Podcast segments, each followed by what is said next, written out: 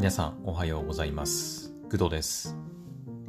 5月19日の木曜日ですね。はい、えー、朝の5時39分でございます。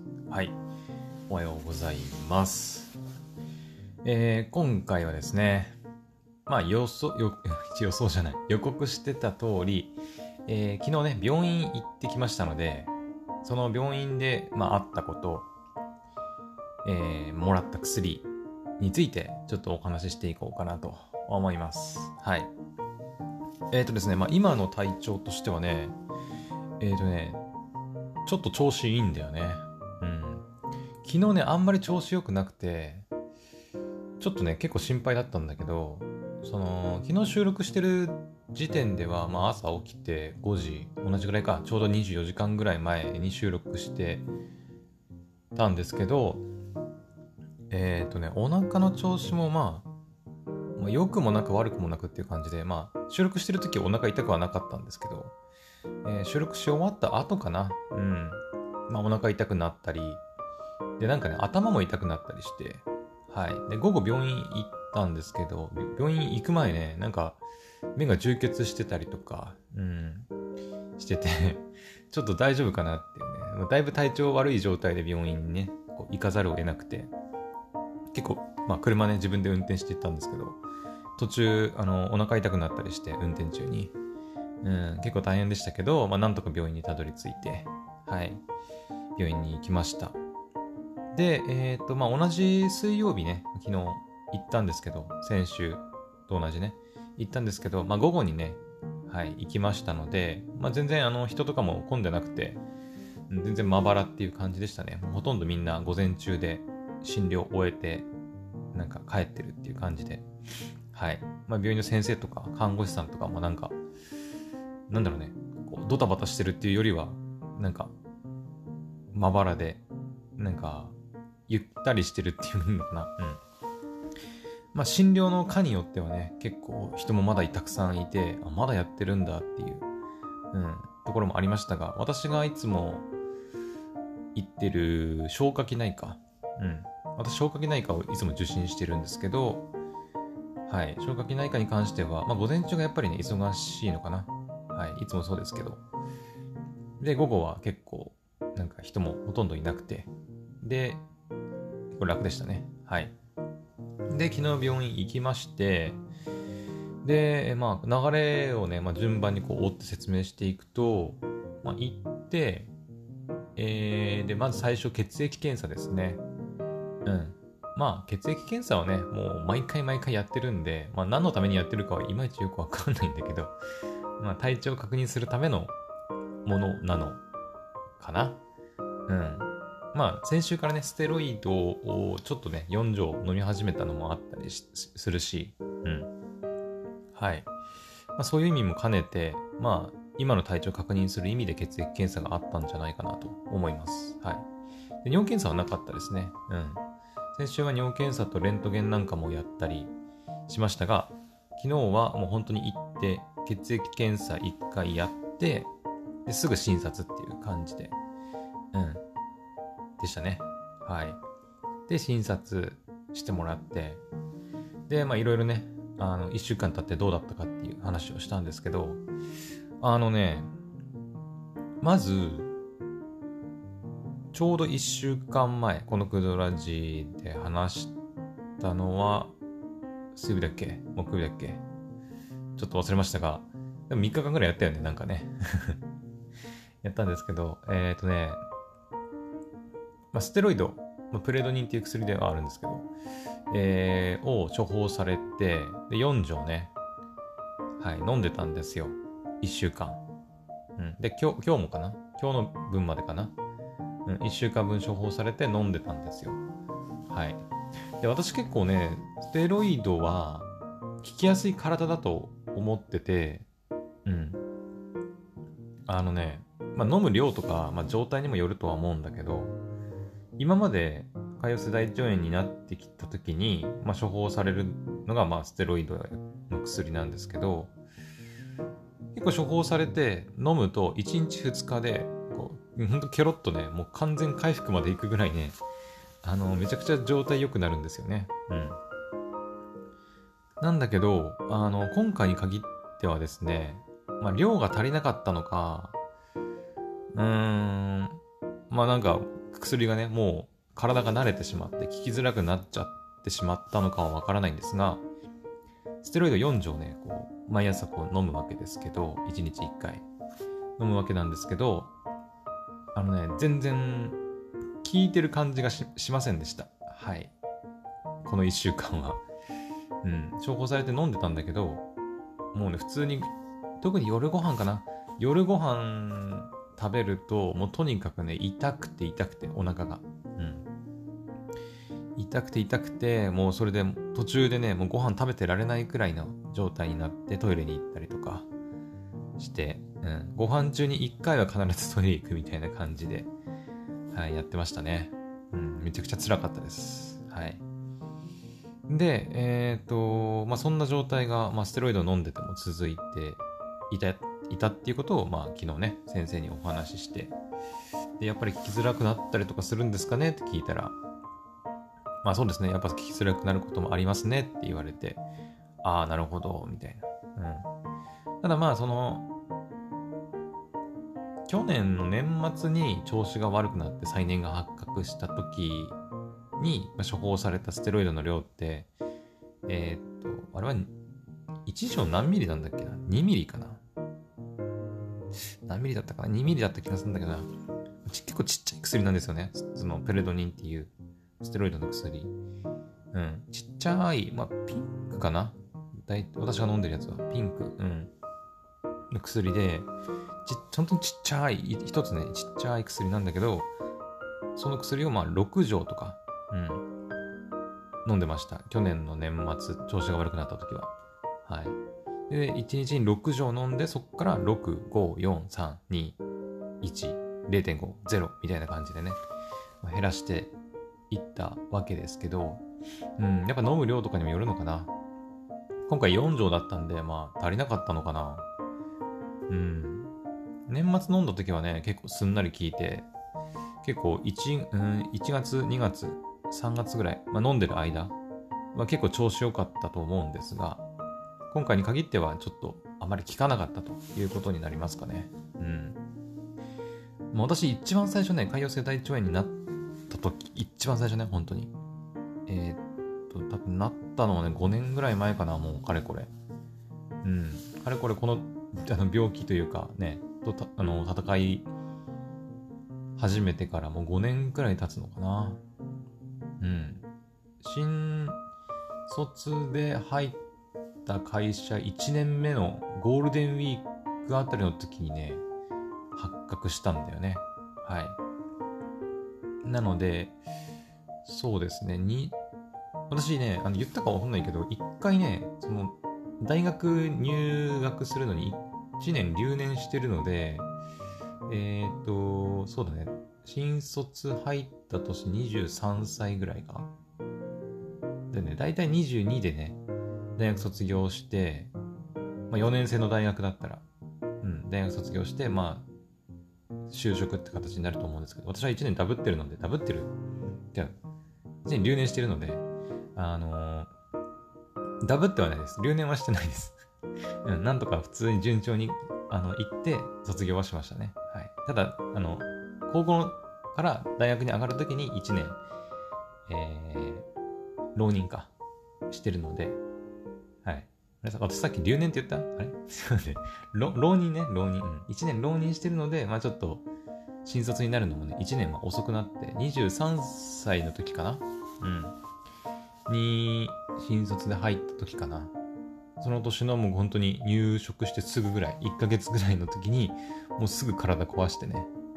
で、近くの病院に行ったら、潰瘍性大腸炎だったっていうことなんですけど。うん。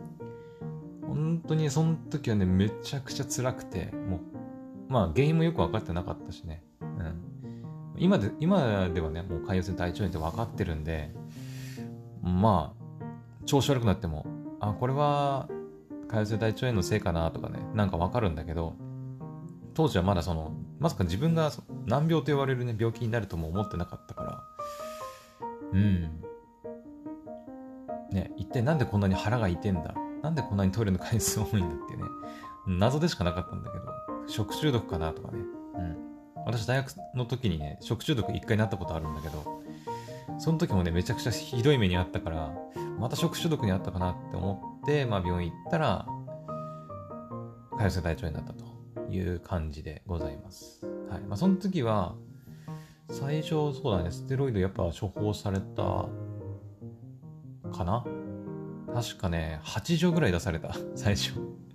うん。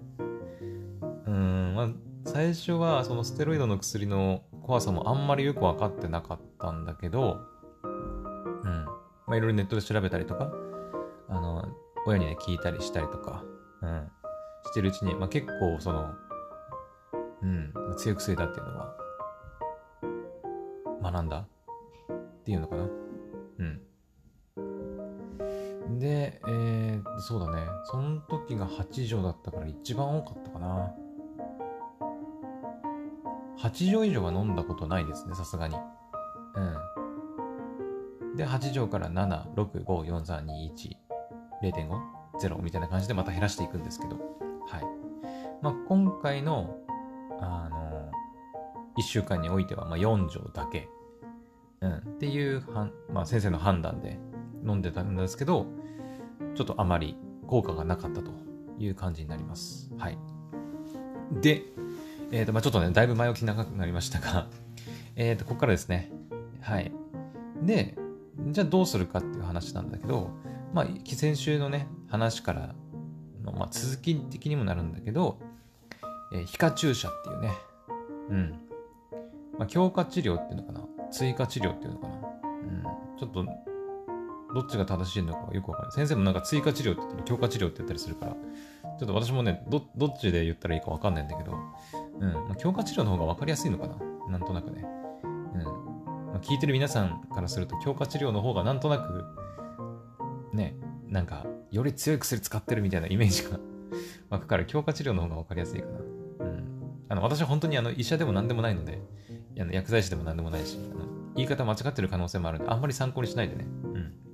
あくまで皆さんに分かりやすいように、あの、分かりやすい方の言葉を使ってるってだけで、正しく使ってる可能性は、あの、まあ、だいぶ低いのでうん。えーとね、まあ、その強化治療っていうね、方法で、いくつか方法があって、その、ステロイドが効かない場合の治療法として、えーと、私が前やってたゼルヤンツっていう飲み薬、錠剤ね、の薬を飲む方法だったり、あと皮下注射、まあ、今回私がやるやつね、うん、を打つやつだったり、あとは点滴みたいなやつ、うん、かな。まあ、大きく分けてこの3つなのかな。うん。なんか他にもなんかその、なんていうんだっけあれ。えー、っと、あの、血液をさ、あの、全部こう、なんていうの？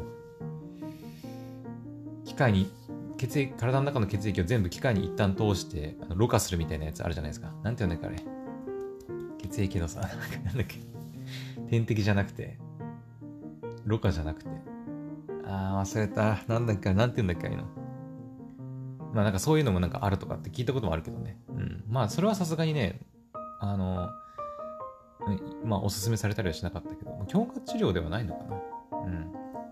まあ、潰瘍性大腸炎自体はもっとひどくなるとね、あの、手術になったり、大腸摘出みたいな方もいたりするらしいので、まあ、そこまで私はひどくないんですけど、うん、まあ、その可能性は一応あるっていうぐらいで、で、今回私がやることになったのは、えっ、ー、とね、まあ、名前言いますけど、ヒュミラっていうね、えー、お薬、皮下注射をする薬です。はい。まあ、先週もね、ちょっとね、名前出てたんだけど、ちょっと私が 先生から言われた薬の名前を覚えてなくて、うん、あのー、名前言えなかったんですけど、あの、ちゃんと、はい、覚えてきました。ヒュミラね、ヒュミラ。うん。えー、カタカナのヒ、ちっちゃいユ、ミー、ラーでヒュミラ。うん。っていう皮下注射の薬を、えー、今回、まあ、昨日からですね、昨日から、はい、まあ、投薬することになっております。はい。で、あのー、ね、まあ、どれぐらい効くもんなのかよくわからないんですが、まあ、昨日ね、えっ、と、初めて自分でまあ、打ったわけですよ。うん。まあ、人にね、看護師さんとかに打ってもらうこともできるんだけど、あの、基本的には私は自分で打ちたい。うん、わざわざ病院に行って打つのめんどくさいじゃないですか。うん。それも自分でね、選べたりするんですけど、あの、まあ、昨日自分で打ってみた感想とか、まあ、この後話していくんですけど、あのね、昨日の、まあ、午後に病院行って、えー、何ミリだっけななんか最初はね、40ミリかな ?40 ミリを、えっ、ー、とね、4本打つらしいんですよ。うん。40ミリ4本。なんかびっくりですよね。いきなり4本注射打てって言われるんだよ、一番最初。うん。で、えっ、ー、と、一番最初は4本。40ミリ4本。だから全部で160ミリかな？はい。で、次。で、これの薬ね、ちょっと珍しくて、2週間に1回打つっていうものなんですよ。毎日打つものじゃなくて。うん。だから、えっ、ー、と、昨日、私、あのー、160ミリ、40ミリ ×4、4つを打ったので、えー、次はですね、6月1日です。はい。次打つ日はね。で、6月1日また実はまあ病院行ってくるんだけど はい。あのー、昨日打って2週間後の6月1日がまあ次回の注射日になります。はい。で、6月1日、まあ、2回目に関しては、えっ、ー、とね、40ミリを2本。だから計80ミリだね。うん。昨日の半分。昨日は160ミリだったけど、次回は80ミリです。はい。で、その次はってなると、その次はね、さらに半分。えー、だから40ミリ1本でいいってこと。うん。みたいです。そういう打ち方をするらしい。で、それ以降は、えっ、ー、と、40ミリ1本ずつ、2週間に1回っていう形で打っていくみたいです。はい。なんか変わった打ち方するんだな。打ち方っていうか、うん。変わったやり方するんだねっていう感じ。まあ、ステロイドもね、その、最初ガッて飲んで、徐々に減らしていくっていうものではありますけど、まあ、毎日飲む、違う、毎日注射するものではなないし、うん。まあ、最初ね、こう160ミリとかすごい量をたくさん打って、で、そこからこう2週間ごとにちょっとね、減らしていくっていうスタイルではありますが、はい。まあ、そういう打ち方をするみたいです。はい。で、昨日私は160ミリ打ちました。はい。で、まあ、本来であればね、その40ミリを4本打つっていうことをやるんですけど、先生がね、ちょっと考慮してくれて、40ミリを4本打つのって結構大変じゃないですか。うん、40ミリが大変っていうか、まあ、注射を4本打たなきゃいけないっていう大変さがあるじゃないですか。ね。うん。だから先生が考慮してくれて、あの、その注射の、注射器があるんですけど、一回使い捨てのね、あのね、Google とかでヒュミラって調べてもらえれば、まあ、写真とか出てくるんで、まあ、調べてみてほしいんですけど、あのまあ、針のついてないね、注射器があって、で、それをこう、えー、注射する幹部、えーね、注射する場所はね、まあ、これも先週説明したんだけど、えっ、ー、と、おへその右側、だから腹部ね、お腹の、えー、右側か左側。だからどっちかってこと。か、もしくは、えー、太ももの、えー、っと、内側かな？大、なんだ、大腿筋とかっていうのかな？うん。股関節よりちょっとこう、膝よりのあたり。かな？に打つっていう形になります。はい。まあ、その4箇所、自分で打つ場合は。はい。で、私、ね、先週言い忘れたんだけど、あのね、まあ、自分じゃなくて、例えば家族とか親とか、まあ、誰でもいいんだけど、自分以外の人に誰かに打ってもらう場合は、あの腕でもいいらしい。うん。腕。まあ、お腹でもいいし、あの、もちろん足でもいいんだけど、あの、他人に打ってもらう場合に限っては、腕も、まあ、打っていいということらしいです。はい。なぜ自分で腕は打っちゃいけないのかはちょっとわかりませんが、うん。まあ、腕ってどこなんだろうね。二の、うん、か、あの、コロナのね、ワクチン注射したような場所とかなのかな。うん。まあ、実際にまだね、あの、ヒュミラの薬を処方してもらって、家にその現物があるわけじゃなくて、説明書があるわけじゃないので、ちょっとなかなか、あの、私も細かいところはまだわからないんですが、実際に処方されて家で打つってなったら、まあ、くだらじでね、ちょっとしゅあの打ってる様子を収録したりとか、ね、しようかなとか思ってるんで、その時にちょっと細かいことを説明しようかなと思います。うん。まあ、とにかく他人が打つ場合はなんか腕も OK らしい。うん、なんか、ね、私そんなに体硬いわけでもないし、まあ、まだ若いからね、あの、おじいちゃんおばあちゃんとかに比べたら、はい。まあ、体も普通に自由に動くんで、まあ、腕とかも自分で打てそうな気もするんだけどね。うん。まあ、打ちにくいっていう意味で多分禁止されてると思うんだけど、はい。まあ、今回私はね、病院で、まあ、初めて自分で自分の体に注射を打つっていう行為をするので、まあ、やっぱ最初不安じゃないですか。ちゃんとできてるかとかね。うん。なので、病院で看護師さんが見てる横で自分でやるっていう見守りみたいな感じで はい、やりました。うん。で、先生の配慮で、えー、本来であれば40ミリを4本打つっていうことをしなければいけないんですが、まあ、4本打つの大変だろうということで、えっ、ー、とね、一つの注射液に、まあ、本来であれば40ミリしか入ってないんだけど、倍の80ミリ入ってるものを用意してくれて、はい。で、それを2本打つっていう風にしてもらいました。はい。まあ、だから合計、えーとまあ、40ミリを4本で160ミリなんだけど、えー、80ミリを2本で160ミリっていう風にして、昨日は、はい、注射しました。はい。でね、え、ー、と、注射した場所はね、えっ、ー、と、まあ、昨日は看護師さんもいたので、さすがにね、この、ね、ズボンを脱いでさ、自分のふくらはぎにプスッとかって刺すのは、ちょ、ちょっとね、さすがにかなと思ったんで、普通にお腹に、うん、あの、T シャツとかね、こうガーってまくり上げて、で、おあの、お腹の右側、左側にそれぞれ1本ずつ注射したっていう感じになります。だから右80ミリ、左80ミリを注射したってことだね。はい。で、あのまあ、実際に打っってみた感想なんですけど、うーんとね、めちゃくちゃ簡単。うん。めちゃくちゃ簡単。はい。なんか昔はね、えー、っと、まあ、これもね、Google で画像検索調べで調べればわかるんですけど、昔のね、ヒュミラーはね、結構がっつりね、こう、針がついてる。うん。だから本当に注射っていう感じなんですよ。だから、正直それだったらちょっとわかんなかったけど、ね、本当の注射をさ、なんか自分に刺してる、なんか、のってさ、ちょっと怖いじゃないですか、やっぱり。うん。なんだけど、まあ、最近の新しいやつとか、まあ、私がやったやつとかは、もうね、なんなんだろう、プラスチックのなんか、なんてね、ボタン式みたいな感じ。一回ボタンをパチッと押すと、まあ、自動的にこう、プシュってなって、チューみたいな感じで注射されるものっぽくて、まあ、どういう仕組みなのかは、ちょっとあまりわかんないんですけど、うん。そういうものですね。うん。だから、めちゃくちゃ簡単でした。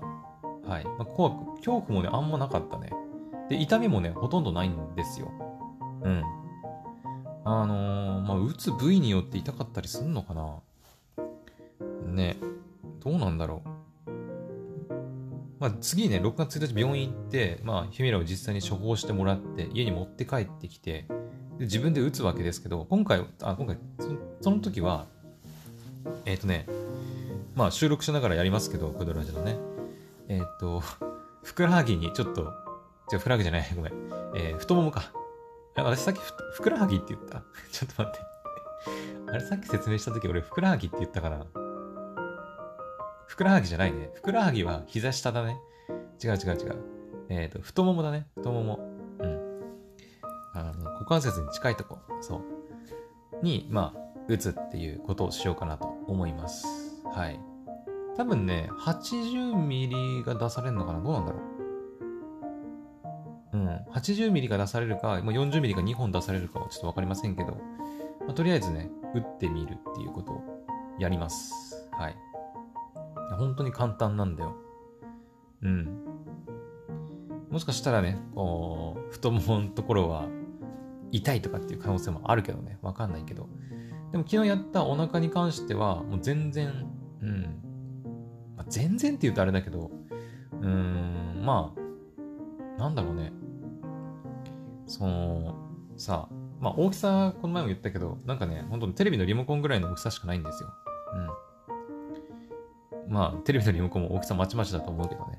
でそれをこう、お腹にこう押し当てるみたいな、うん、感じで、要は、まあまあ、その結構強くね、押し、あの、なんて、なんていうの、押し当てるので、やっぱ物理的にさ、お腹に物を押し当ててるから、その分こう、グッて押されてるような感覚があって、ちょっと痛いなって感じるじゃないですか。うん、それだけ、本当に。うん。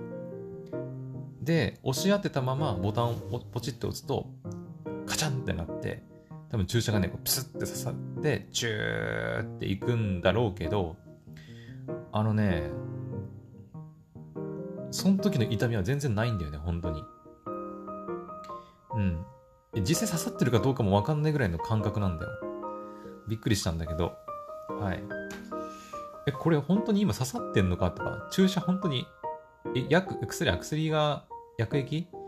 入ってんのかなってちょっと心配になるぐらい、あの、感覚的にはね、なんか、ん？って感じ。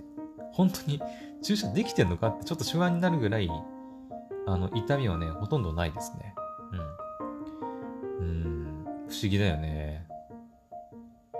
はい。昔の、だからその注射針がちもうしっかりついたやつとか、あれどうやって打つんだろうとか思うけどね。結構がっつり注射針出てるから、こんなの刺したらめっちゃ痛いだろうとか思うんだけど、今回私が打ったやつはもう注射針も全然見えてなくて、うんとにかく、その、注射器を体に押し当てるボタンを押す、それだけ。あとはしばらく待つっていうだけなんで、めちゃくちゃ簡単でした。はい。うん。なので、もしね、あの、私と同じようにヒュミラをやる人がいたら、まあ何かしら参考になればいいかなと思いますけど、本当に簡単。誰でもできる。まあ誰でもできるって言うとあれだけど、うん。まあ、普通の、普通に自分の体を動かすことができる人であれば誰でもできるかなと思います。そんな難しくないです。はい。うんまあ、看護師さんにもね、あの、まあ、こういうのは慣れだから、慣れだからみたいな感じで言われまして。うん。別にそんな私もね、そこまでその、なんか、ドキドキドキドキみたいな感じじゃなかったんだけど、まあなんか看護師さん的に私をこう、ね、安心させるために言ってくれたと思うんですけど、うん、まあ、慣れ、慣れるっていうかね、慣れるほどのものでもないっていう感じ。うん。あれ、あそこまで簡単だと。うん。ね、なんかある程度ちょっと難しいとさ、ややっぱやり続けていって、次第に慣れていくってものもあると思うんだけど、あまりにも簡単すぎて、いや、慣れるってほどじゃないけどな、みたいな。ぐらいのレベルですね。どう言えばいいのかな？なんかね、なんか例えばさ、何がいいかな？うん。まあ、スマホとかだってさ、新しいスマホとかって、あの、ちょっと今まで使ってたスマホと使い勝手が違くて、なんか、慣れないなとかって言ったりすると思うんだけど、あのね、あの注射はね、本当に、なんだろう、スマホ、うん、何がいいかな？難しいな。例えがわからないな。何がいいんだろう？えー、っと、だまあ、今私のデスクにマウスがありますけど、あの、マウス、マウス使ってここクリックしてくださいっていうのと同じぐらい簡単かな？うん。その、そんな感じ、本当に。マウスでクリックするなんて別に慣れとかいらないじゃないですか。うん。ただマウス動かして、ね、あのポチって指で押すだけなんで、はい。ほんとそんな感じ。うん。あの、別に難しいも何もないし、ただ注射器をキャップ取って押し当てる、押す、待つ、完了みたいな感じ。うん。だからね、あの、まあ、慣れって言われましたけど、特に慣れも必要ないと思います。はい。それぐらい簡単なお薬ってことですね。って感じですね。うん。で、実際効いてるのかどうかっていうことに関しては、多分ね、効いてるかもです。かもね。まあ、まだ昨日打ったばっかだから何とも言えないんだけど、ただね、昨日ね、打って、その日の夜も、まあ夜ご飯食べたわけですけど、あんまりね、お腹が痛くならなかったんだよね。不思議なことに。うーん、わかんない。わかんない。聞いたの、聞いているのか、まあ単純になんかその、たまたま、ね、お腹が痛くならなかっただけなのかはわかりませんが、昨日の夜から、まあ、朝ぐらいにかけては結構調子良かったかなと思いますね。うん。まあ、2週間に1回だったりするんで、まあ、徐々に効いていくものでもあったりするのかなとは思いますが、はい。まあ、効くといいなとは思いますけどね。うん。これでもしね、2週間経って、まあ、次また病院行きますけど、あんまり調子が良くならないってなれば、まあ、どうなんだろうね。薬変わんのかなうん。はい。まあ、効かなければまた別の薬を試すっていうことになっちゃうんですけどね。はい。ってな感じで、はい。私が昨日打った、まあ、ヒュミラという薬、皮下注射の薬についてお話ししてみました。はい。まとめると、うーん、そうだね。めちゃくちゃ簡単で、うん、特に痛みもない注射の自分で、まあ自分でもう打てる薬ですね。はい。あ、そうだ。あのね、またいくつか言うことあったんだけど、えー、っとね、なんかね、処方のされ方がちょっと特殊で、うん。あの、先生に言われたんですけど、なんか、その、病院のルールっていうよりは、その処方のルールなのかな？があるらしくて、えっ、と、まあ、ヒミラって自分で打つこともできるし、まあ、誰かに打ってもらうこともできるって言ったじゃないですか。うん。で、えっ、と、仮に、その、自分で打ちますって言った日があるとするじゃないですか。まあ、例えば、昨日ね、私18日、5月18日に、えっ、ー、と、ヒュミラをまあ出してもらって、まあ、病院内で打ちましたよね。はい。で、病院内で、あの、まあ、打ってもらうとか、まあ、自分で打つのもそうなのかな？っていう風にした場合は、あの、私5月18日、まあ、病院で打ったので、あの、5月中に処方される、そのヒュミラの薬っていうのは必ず病院で打たなければならないっていうね、ルールになってるらしいんだよね。うん。一体何のためのルールなのかよくわかんないんだけど。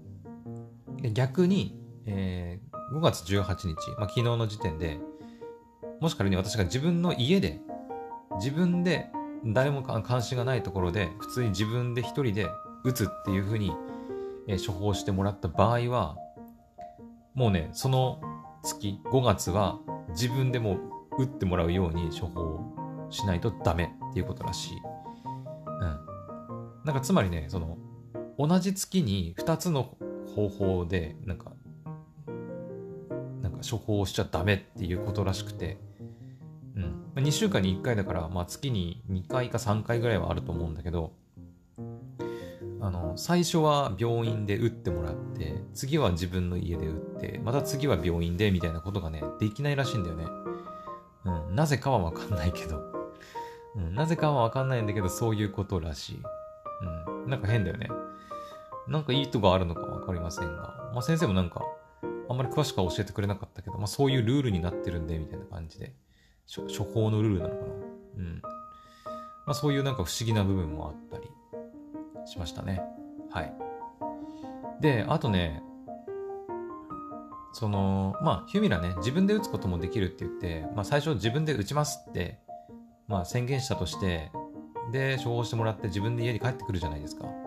で、もし仮に、その、帰ってきて、やっぱり一人で自分で打つの怖いとか、難しいとかってなった場合は、あの、全然ね、病院に来てくれれば、あの、看護師さんがね、代わりに打ってくれるらしいので、もしね、この話聞いて、なんか、なんだろう、もう私めちゃくちゃ簡単だって言って誰でもできるってね、ちょっと言っちゃいましたけど、もしその、まあ、打つってなった時に、いや、やっぱ怖いなとか、うん、やっぱ無理だなって感じる人は、あんまりその、自分を責めずに、なんか、なんだろう、いや、打てない自分、なんでなんだとか思わずにね、はい、あの、まあ、病院行っちゃっていいと思います。はい。別に全然それ悪いことじゃないと思いますので、うんま。そういったこともできるらしいので、まあ、病院にもよるのかな？どうなんだろう？うん。私の行ってる病院では、まあ、とりあえず、なんかそういう自分でね、打つの怖いとか、やっぱできないとかってなった場合は、病院に来てくれれば、代わりに打ってくれたりもするらしいので、うん、まあだからそんな何も怖がることはないっていう感じかな。うん。ですね。はい。うん、まあそんな感じですかね。はい。まあ大体そうだね、話したかなと思うんですが、あ、そうだ。あの、まあこれはまあね、ちょっと余談というか、あのー、結構細かい、ね、専門用語が混じってくる話になるかもしれないんで、まあ聞きたい人だけ聞いてもらえればいいかなと思うんですけど、このヒミラってね、あの、ネットで調べたんですよ、ちょっと。まあ、どんな薬なんだろうとかね。うん。まあ、調べると、で、ヒュミラを出してるね、えー、とね、エーザイかなうん。エーザイ、EA ファーマ株式会社とかね。なんか合同で出してるウェブサイトなのかなうん。ヒュミラ R 情報ネットっていうね、まあ、サイトがあったりするんで、まあ一応あのリンクとか貼っておきますが、これも合同会社。これもヒュミラの、あれなんかな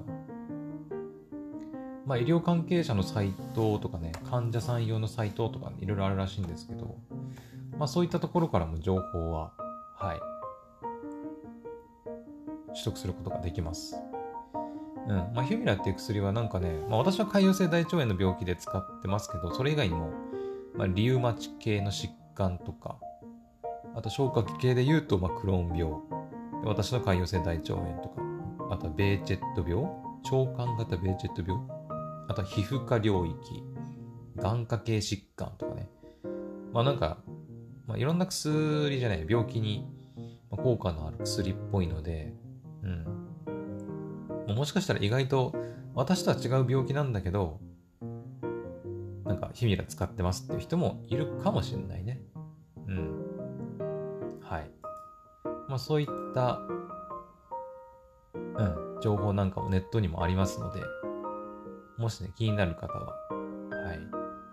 気になる方っていうか、使ってる人ぐらいしか興味持たないと思うんだけどね。はい。まあそういう情報サイトもあるんで、まあ、なんかね、もし自分で使っててわからないこととか、まあ、病院に聞くのが一番だとは思うけど、まあ、ネットで調べたりすればそういったことも、なんかちょっとはわかるよっていうことですね。はい。まあ一応なんかその、エーザイ株式会社のなんかホットラインとかね、ヒュミランのサポートセンターの電話番号なんかも書いてあるんで、まそこに問い合わせたりするのもありだと思います。はい。うん。で、あとね、あの、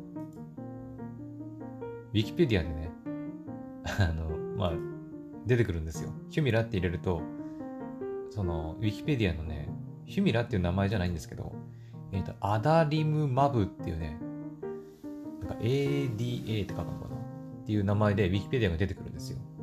うん。で、えっ、ー、とね、まあ、そこに書いてあることがね、あの結構物々しいのでちょっと面白くて、うん。ちょっと読みますね。えっ、ー、と、アダリムマブで、カッコして、まあ、英語の目が書いてあって、ADA って書いてあるんですけど、えー、アダリムマブとは遺伝子組み換えによって作られたえ人型抗人 TNFα モノクローナル抗体製剤。過去医薬品。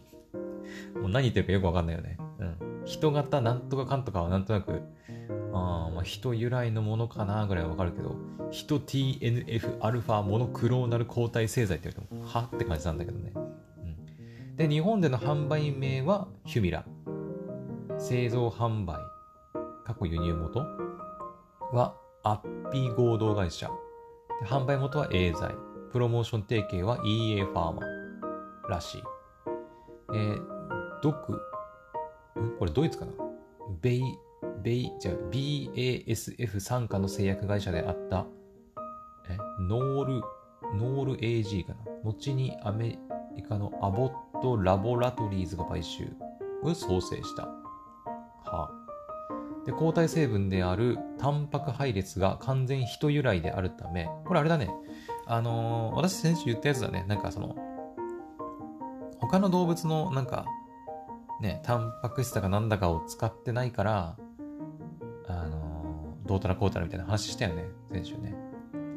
えっ、ー、と、抗体成分であるタンパク配列が完全人由来であるため、えっ、ー、と、先行、だから、ま、これまでのやつかな。なんだっけ？言ったよね、名前。なんだっけ？名前忘れた。えー、なんだっけ？レレミケイトだっけ？うん。のことのかな、多分ね。の、キメラコキメラ、キメラ？ちょっと待って。キメラ抗体製剤よりも理論的に生体適合性が高い。過去より過敏症を起こしにくいとされる。在型は、在型？あ、薬の形ってことかな。プレフィルドシリンジ製剤およびペン型およ、ペン型オートインジェクター。もう何言ってるか全然わかんない。え一定の条件を満たした患者においては自己投与も認められている。うん。だね。はい。なるほど。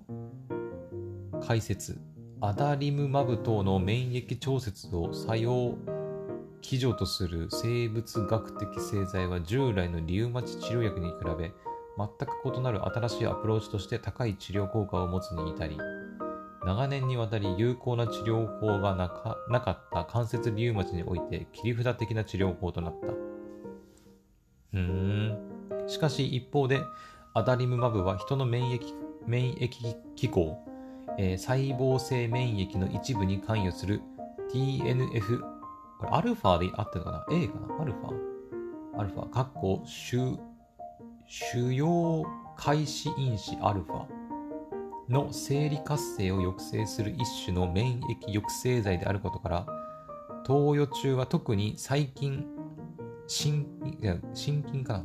ウイルスによる重篤な感染症、過去肺炎、結核、ウイルス性脳炎等の発現に注意しながら使用することが重要である。ああ。これは多分ね、プレ、あ、ゼリアスの時もそうだったかな。なんかね、その、体の免疫力が下がるみたいなことをな確かに言われてたね。で他のその病気にかかりやすくなるから気をつけてね、みたいなことは言われました。はい。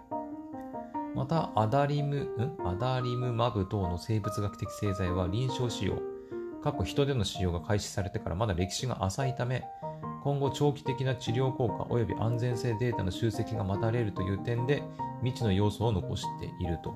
うん。はい。まあ、そうなんですよね。あのー、まあ、今回のヒミラもそうだし、前で私がね、使ってた、まあ、ゼリアンツっていう飲み薬もそうなんだけど、まあ、結構最近の薬で、まあ、歴史があんまりない、ないっていうとあれだけど、浅いので、まあまだね、ちょっとこう、副反応、副作用とかもね、わ、ま、からない部分があったり、うん、効くか効かないかっていうところもね、まだわからない部分が結構ある薬だったりするので、うん。まあそういうので、ね、ちょっと怖いなって思う人もいるとは思うけど、まあ、でもね、それ使って良くなる可能性があるんだったら、まあ、使ってみるのは、私はありかなとは思うけどね。うん。まあそういう感じで、まあ副作用とかもね、ちらちら、一応 Wikipedia には書いてありますけどね。はい。うん。ですね。いや、私個人的にはなんかまあ、いろいろなんかわけわかんないことが喋りましたけど、あの、キメラ抗体製剤とかね。人型抗体製剤ってことなのかな？ね。キメラ抗体製剤って何動物由来ってことで合ってんのかな？キメラって聞くとさ、もうなんか、なんだ、キメラって聞くと合成獣。鋼の錬金術師かとか思ったりした、思ったりするけどね。うん。キメラ抗体製剤とは？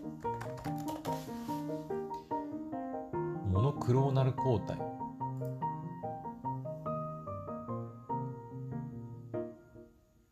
うんモノクローナル抗体にはマウス抗体、キメラ抗体、ヒトコヒトカ抗体、完全ヒト抗体。マウス抗体はマウスの抗体であるため、人の体内に入ると異物と認識されてアレルギー反応を起こしたり、効果が弱まったりする。そのため、人の抗体に近い方がより完全性が高いと考えられ、研究が進められてきた。遺伝子工学の手法を用いて、抗原に結合する先端の部分だけマウスの抗体を残して、残りは人の抗体に変えたキメラ抗体やヒト化抗体が開発。抗体は医薬品として使えるようになりました。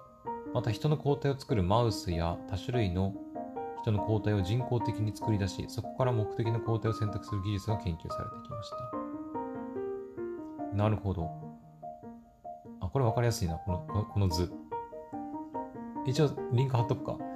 えっ、ー、と、モノクローナル抗体の種類。まあ、そもそもモノクローナル抗体って何やってな感じもするけど、えー、マウス抗体が、まあ、人の抗人の抗体の度合いが一番低い状態。マウス由来の抗体ってことか。で、キメラ抗体は、えー、っと、なんか書いてあったやつね。ちょっと人抗体が入ってるのかな？うん。で、次に、人に抗体の度合いが近いのが人化抗体。で、完全人、人抗体ってのがもう、完全人由来のものを使ったってことなのかな？今回今回のヒュミラーはだから完全人由来であるって書いてるからおそらくこの完全人抗体っていうものなんだと思う。勝手に思ってるだけだけど、うん、あの私は本当にだから医者でも何でもないので専門家でもないから。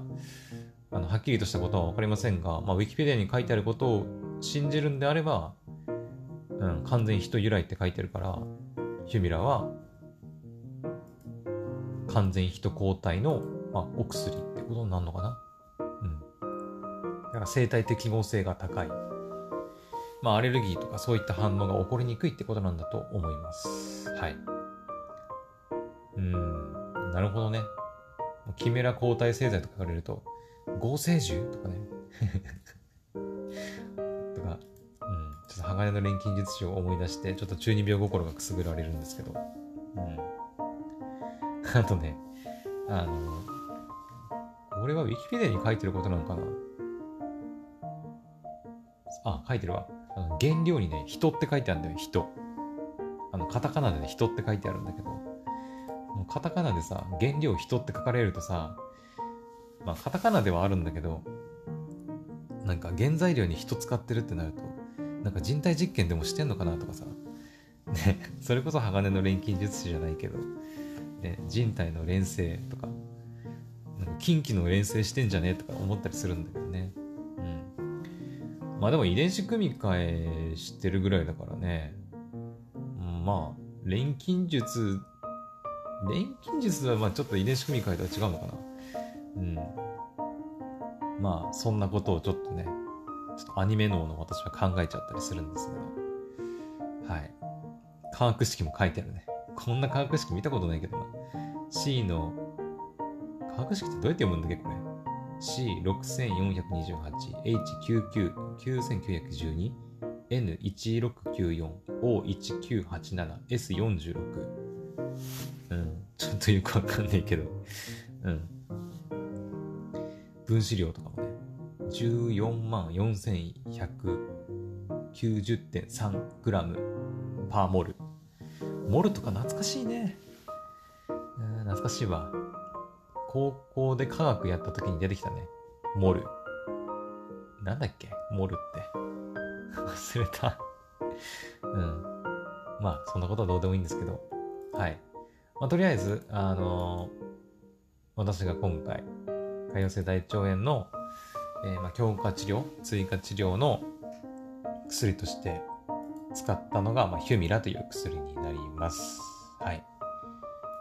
まあ何かしらね、うん。なんか同じ病気に悩んでる人の参考になればいいかなと思ってお話ししてみました。はい。